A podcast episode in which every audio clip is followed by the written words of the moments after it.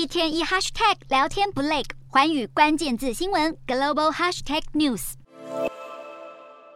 俄罗斯联邦安全局九月二十六号在海参崴拘留了一名日本的外交官，并且下令他九月二十八号前要离境，理由是他从事间谍活动，引发日本的强烈不满，对俄罗斯提出了抗议。俄罗斯联邦安全局表示，这名日本外交官以金钱换取西方制裁对俄罗斯远东地区的经济影响以及其他的机密资讯时，被当场给逮获，因此将他列为不受欢迎人士。不过，日本外务大臣林方正表示了，俄罗斯提出的这些指控完全不属实，并且这一起事件也违反维也纳领事关系公约。除了召见俄罗斯驻日大使提出严正的抗议之外，也要求俄罗斯正式道歉，并且应该防止类似的事件再次发生。那同时，林方正也认为日本有必要针对这一起事件采取相关的措施。